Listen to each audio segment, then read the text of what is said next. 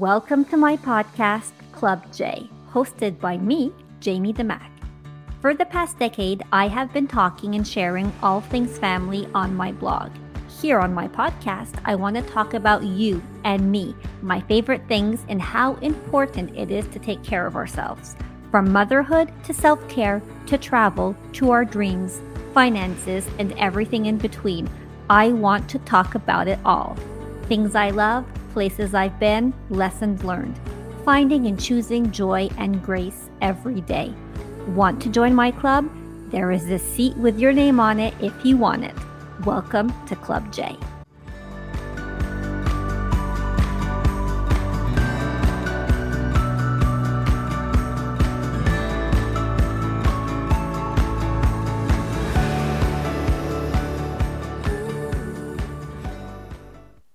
Welcome to another episode of Club J English Edition. I'm your host, Jaime Damak. I'm so happy to be um, back chatting with you in English. Um, I love French, I love English, but it's kind of special because I've been working in the French space, I would have to say um, 85% of the time. So to be able to uh, podcast every now and then in English is a pure joy, and I'm so happy. And uh, I'm actually coming to you today from a very special place. I'm back at camp. Yes, I'm back at camp. Um, when I was a tween, my mom, so let me give you some backstory my father passed away when I was 12, and my mom didn't have um, the means to take us on family vacations, but she had friends that ran a camp here in the townships, and she uh, was able to volunteer her time in the kitchen. And in exchange, we were able to come to family camp. So when I was, I believe, 13, we came here for a week of family camp and I had a really good time. And then when I was 15, I came back to girls camp because back in the day there were there would be one week of family camp, then two weeks of girls camp, and then two weeks of boys camp, and that would round up the weeks at camp. And now things have changed where every week it's uh, a different age group and it's mixed, so boys and girls. And um, it just so happens that my daughter now works at camp and uh, it's her second summer here. This year, she's actually in charge of the day camp because that's a new addition. When I came as a camper back in the day, um, it was only overnight camp, but now they also offer day camp to um, kids that live in the nearest uh, city, and there's actually a bus that goes and gets them in the morning and brings them to camp.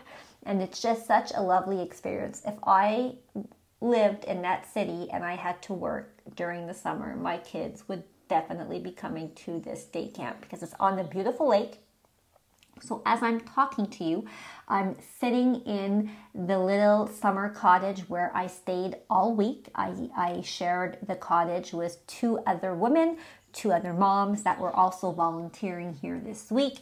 And I'm looking out the window on beautiful Lake Wallace. The sun is shining, the sky is blue, there are big fluffy white clouds everywhere. Perhaps you hear the birds chirping behind me because, yeah, there's lots of birds in the forest and trees um, surrounding this cute little cottage. And I'm kind of taking it all in because I'm going home today after lunch. So I've been here since Sunday. Today is Friday as I'm recording this podcast. And yeah, I really wanted to take a moment and talk to you from camp, from this little cottage with this magnificent view of the lake. So, yeah, I'm taking it all in. I actually sat on a chair uh, by the lake last night. The clouds were um, dark and gloomy, and it was a few minutes before a huge storm hit. And I took a piece of paper and I took a pencil, and I really wanted to write all the takeaways that I had um, gotten being here at camp. So it's kind of surreal because it's like if uh, everything's come for full circle. I was a camper here. My mom volunteered. Now my daughter works here, and I came to volunteer this week to help her out and to help the camp out. And it's just been a lovely, lovely experience. I'm not one, I don't know if I said this in an English podcast. Perhaps I said it on the French, but I'm very good when it comes to uh, doing a TV segment or radio segment or chatting on this podcast, writing articles uh, chatting with people online. I'm very good at that. But when it comes to the in person, sometimes I get apprehensions and I get a bit stressed out because I guess it stems back to when I was a kid. Um, I didn't have many friends and I wasn't popular, and I was usually chosen last for everything except anything that had to do with uh, school and academics because I was really good in school. So people wanted to be with me when it came to doing projects. But any other like gym and play and recess, I was always, um, yeah, I was at the bottom of the barrel. so I think that kind of stuck with me, and I, I, I get nervous when it comes to coming into a new space, especially a, a space like here at camp where um, everyone knows each other and lots of the people that are here are here for the whole summer. So uh, I was a bit nervous, but I was also, I knew that I was going to be okay because Emma was here. Um, and I was happy to come here and help.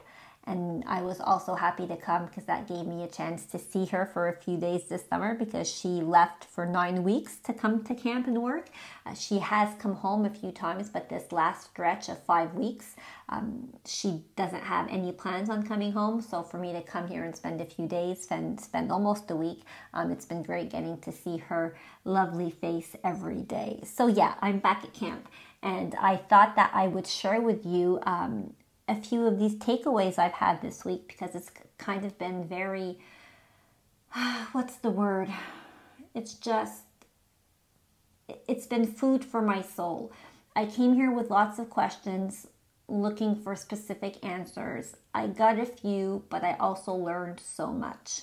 And um, something I learned right in the beginning of the week was that I'm finally, amen, making strides when it comes to perfection because I'm going to say it. I'm a perfectionist. I'm a type A person. Um, I like to do things well. I like to do things, yeah, I'm kind of a perfectionist. Let's be honest. And um, my role here, I'm here for two reasons. So I'm here to be a speaker for the day camp. So every morning I have 20 to 30 minutes with the kids to talk to them about different subjects, different topics, and then I'm also here to help out with the different activities where they need volunteers to sign in, sign out kids, watch them in a certain activity. So, um, and just help out where I can. So that was my role this week.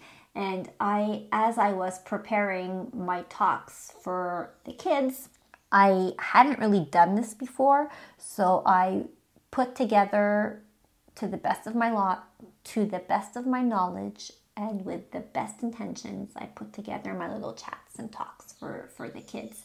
And as I met the lady who's actually the other woman staying with me in, in my house, she is the speaker for the overnight camp. And as we were just chatting and she was telling me what her plans were, I was like, oh boy, like she was much more prepared. I don't want to say more equipped, but she, she, uh, she had more knowledge. Uh, she had done this before. And as I was listening to her, I was like, oh, like I was taking mental notes so that perhaps in the week I could tweak a few things. And um, it was great that we had that time to exchange. And then I kind of had an aha moment because the Jaime in the past would have probably been pretty hard on her and I would have probably like put myself down because I realized that I hadn't done something perfectly and that someone had done it better than me.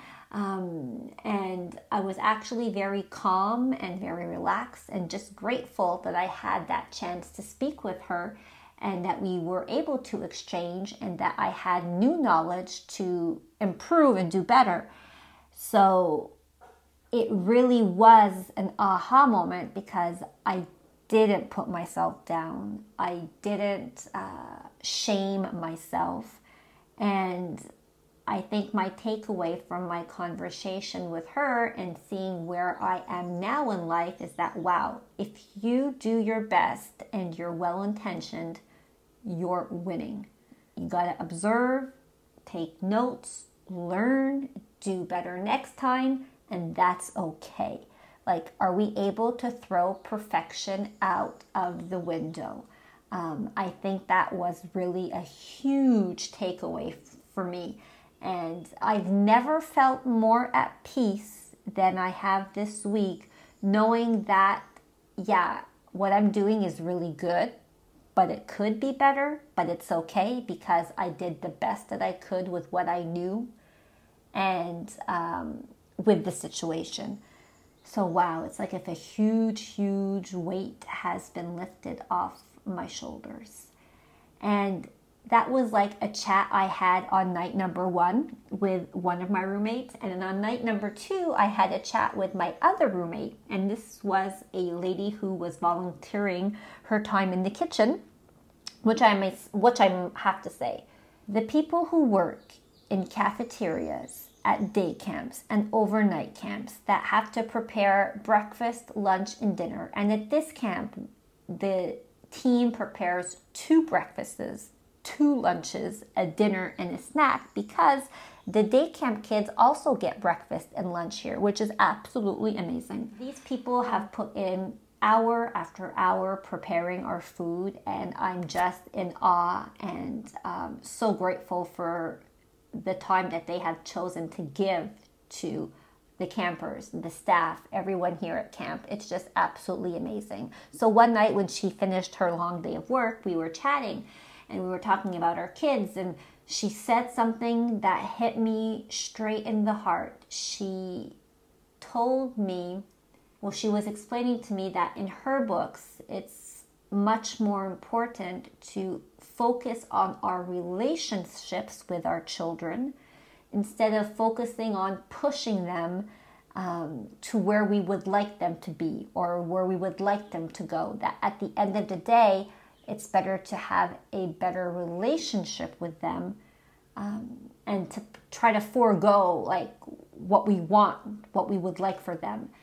And oh, that also hit me like a ton of bricks because with my son, I realized that I think that I've been perhaps uh, sometimes pushing too much on like this is where you should go instead of focusing on the relationship and working on our our relationship so that it's strong and that it stands the test of time and that when he moves out that he still um, wants to talk with me every now and then and to pursue that relationship. And it was just like oh my goodness it was it just yeah it hit me in the heart and it was like almost like it shook me. And it's like i, I finally got it and um, i want to hold on to that. And when i go home and i see him later on i can't wait to hug him and um, just move forward with a new knowledge and a new perspective.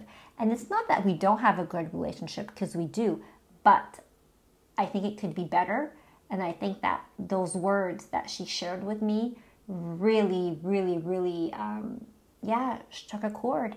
And I'm so excited to um, to see where it takes us. Another uh, takeaway this week regards my faith. This is a Christian camp where I'm at, um, and I it just you know reminded me that I need to continue to be thankful and keep on learning and leaning into the word, giving back, having more grace for myself and having grace for others, and just keep on with my faith, my need, and my desire to give back to the community and to help others.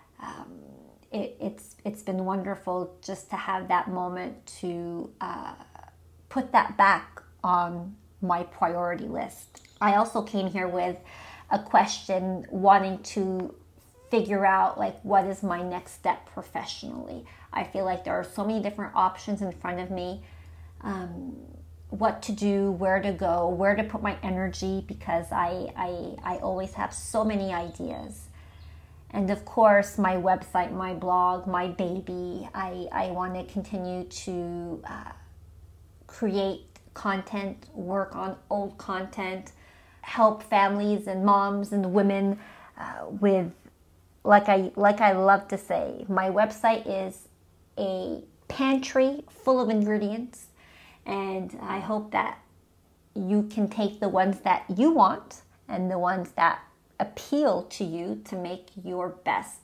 delicious family recipe. So I want to continue working on that um, because I think that it's really important and it has its place, even though it's 13 years. Uh, running, it really still has its place today. Keeping that going, working on a few projects. I, I also am in the midst of building a community around uh, self care. Uh, I call it in French mission bien-être, taking care of ourselves and taking care of our whole selves.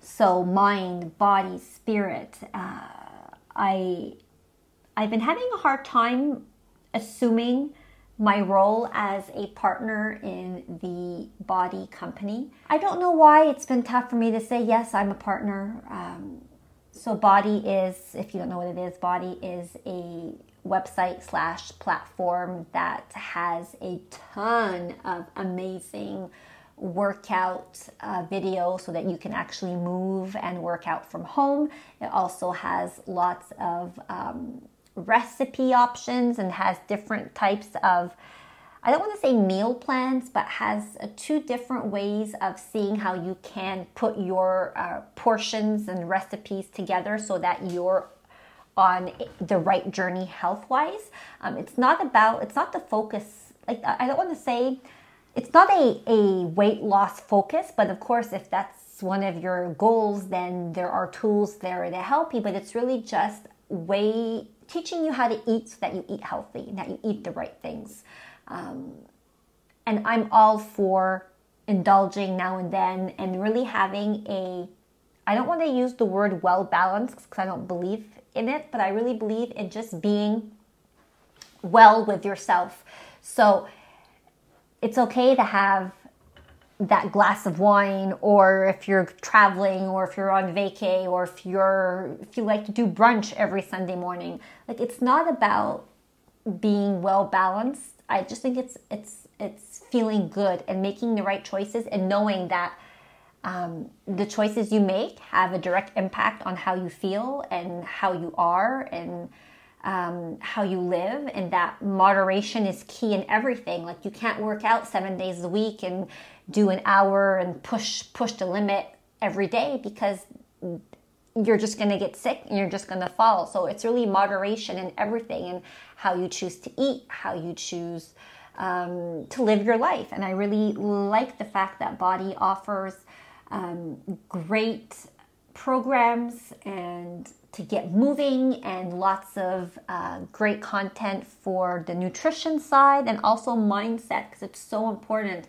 Meditation, positive thinking, um, personal development, that's also key if you want to feel good and really work on your mind, body, spirit, soul, call it whatever you will. So for the longest time, I was like, uh, I, I don't really talk about it, but at the same time, like, why not talk about it? I've been using the platform to work out for six years. Yes, six years. And um, people kept asking me, like, because I would share once in a while my workouts at home. And they're like, oh, what are you doing? What are you using? So, um, since I've been answering everybody for all for the past two three years, I said, you know what? Why not become a partner with BODi? And um, if I'm able to help other women to choose themselves and to take care of themselves, um, that really is what I want to help women with self care. And it can be self care, yes, with BODi, but it can also be self care, understanding and knowing that when you hit your 40s, you can start and have symptoms of premenopause. And how do we deal with that? Because we don't talk about it enough. It can be self care when it comes to how you look and feel. Like I decided to let my hair go gray and now I can't stand it anymore. And if you see pictures of me, you're going to say, well, Jaime, you don't have that many gray hair, but I have just enough that it's driving me nuts. So now I'm going to go and try to fix it and find a solution that works for me. So self care really has different, uh, components. So yes, you have your body, and again, you have your you, inside, your outside, you, everything. So it's just gosh, I feel like I'm rambling. I'm rambling by myself. But yeah, all that to say, I have decided to become a partner and uh, I really want to showcase and remind women that it's so important to take care of yourselves. And taking 30, 40, 50 minutes, 60 minutes a day to have a self care routine that could include working out, journaling, uh, meditating, going for a walk, uh, reading a personal development book. It's okay. And you're not a bad mom because you take time for yourself.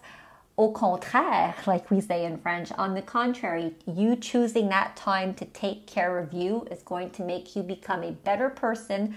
And in the long run, long run, it's just going to be beneficial for your family, for your friends, for your coworkers, for everybody. So yeah, um, I think coming here didn't give me the okay, but just gave me confirmation and it's okay to say yes, like I'm a BODi partner. And um, I'm happy and I'm glad. I don't know where this journey is going to take me. Let's see. But for now, I'm on it and I'm grateful and I want to continue to help others. I guess it's also reminded me and reaffirmed that I want to keep on working on my health my physical health, my mental health, my spiritual health um, yeah, so this week here has just been lots of aha moments. And um, I also love to travel. And I really feel that this is my time to see the world and everything that God has created. I just have like this feeling of like, wow, like when I'm just sitting here looking at the lake and the trees and seeing the birds and seeing the ducks uh, swim by. It's just, it's just so beautiful. And I just feel so content when I'm able to experience and see like the beauty of our world because there's so many great things and beautiful things to see. And I, I don't know about you, but I'd like to see as, as many things as I can. So um, I feel like travel is a big part of the story I need to tell in the next few months, in the next few years. And work wise, I just want to continue building what I'm building and um, giving back and uh, just being in this space where I can support women and uh, hopefully create content that helps them and be an ear and be an advocate and be just someone that can listen without judgment. Um, I love to say, just do you in life because at the end of the day, when you go to bed and you lay your head on your pillow, it's you. You're with yourself. Um, so create a life, make a life, make choices that will fill your cup and fulfill and help put to the forefront the values that are important to you. Um, so, yeah, it's been a great week here at camp. And I have to say, before I say goodbye, that when I was a kid here at camp, we would have tuck. So they would ring a bell. I forget what time it was, but they would ring a bell and then we would go to Tuck. And Tuck was this beautiful little shack filled with candies and chocolate bars and chips and soda. And at the beginning of the week, your parents would give you money for Tuck. And then every day you could go and buy treats at Tuck. And I was very excited to find out that Tuck still existed here at camp. And they ring that bell and you line up and you go to have a treat every day. Um, and even though Tuck doesn't really fit into my everyday lifestyle. And I'm actually detoxing next week, and that's another story. But I'm like, okay, I'm only at camp once a year, so yes, I'm going to do tuck. And I did tuck for four days, and it was four days of blissful happiness, um, living back my camper days and enjoying tuck. And that's also where comes in the notion of uh, just making choices that align and make you happy and that you're not looking for a balance, you're just looking for oh, I, I can't find the word in English, so I'm very I'm very mad at myself right now. It's all about self-care and it's all about choices. And I don't think that 4 days of tuck in my summer is going to have terrible consequences on my well-being. Um, that said, I wouldn't have done it every day all summer if I was here. It would have been probably laid out differently, but I was just here for a week, so I decided to do four days of tuck, live my best life, and um, today there's no tuck, and that's fine. I enjoyed it while I had it, and um, it's all good. So it's all about just making choices and making conscious choices uh, in our everyday life and knowing when enough is enough and when knowing when okay perhaps i'm deviating just way bit too much let's go back on the path the path that you choose the path that you want. But i have to say these four days of tuck man it was fun. It was fun to almost like feel like you're going back in time. And i was probably just as excited as those kids when they rang that bell for tuck time so that is that. That is my week at camp. I had the best time. I'm secretly hoping my daughter does this job again next year and that I get to come back because I really had a blast. And um, yeah, it was great coming back to camp. So thank you for listening. I hope you enjoyed this little moment of sharing. And uh, thank you for listening. Thank you for listening and not judging me. Or perhaps if you're judging me, just don't tell me you're judging me.